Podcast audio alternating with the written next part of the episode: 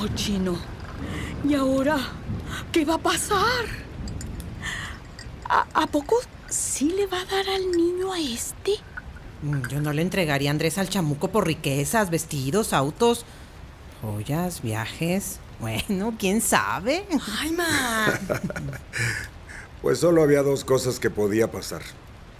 Una era que le entregara al niño y la otra que no lo hiciera. Pero no entiendo. ¿Cómo que se lo entregara? ¿Para qué? ¿Para qué lo quería el diablo? Al decirle eso, se refiere a que el chamuco quiere que Erasmo mate al bebé, Andrés. ¿Qué? ¿Está loco? Obvio que no va a pasar eso. Erasmo luchó con esa decisión todos esos días. En su mente no cabía la idea de entregar a su único hijo. ¿Cómo le iba a explicar a su esposa acerca del pacto que había hecho? Pero todo tiene un plazo. Y se llegó ese día. Y cuando le dijo al chamuco que no lo iba a hacer, este se llenó de ira contra Erasmo. Lo amenazó. Le dijo que le iba a quitar todo. Y que iba a vivir en la vil pobreza. Y que sus enemigos se apoderarían de él. Que la maldición lo perseguiría eternamente. Ay, qué feo. Le dijo que moriría en manos de un familiar de la persona que mató en España. Pero, ¿cómo?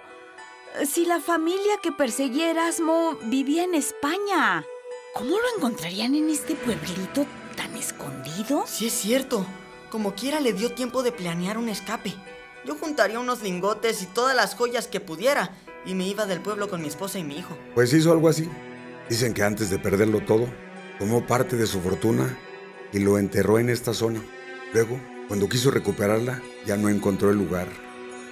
Se lo escondió el chamuco. ¿Qué tiene que haya perdido todo su dinero? Lo bueno es que se quedó con su hijo y su esposa. Hombre, esto apenas comienza. Una vez que se quedó sin dinero y sin propiedades, empezaron los problemas con su esposa. Y así como se desaparecieron las riquezas, así también su esposa con su hijo. ¡Híjole! ¡Mugre vieja interesada! No, Rosa. Ahora entiendo. Su esposa y su hijo no eran de Erasmo, porque todo eso lo había conseguido gracias al pacto. Y por eso también se fueron, como todo lo demás. Así es, Carmen. Se quedó solo.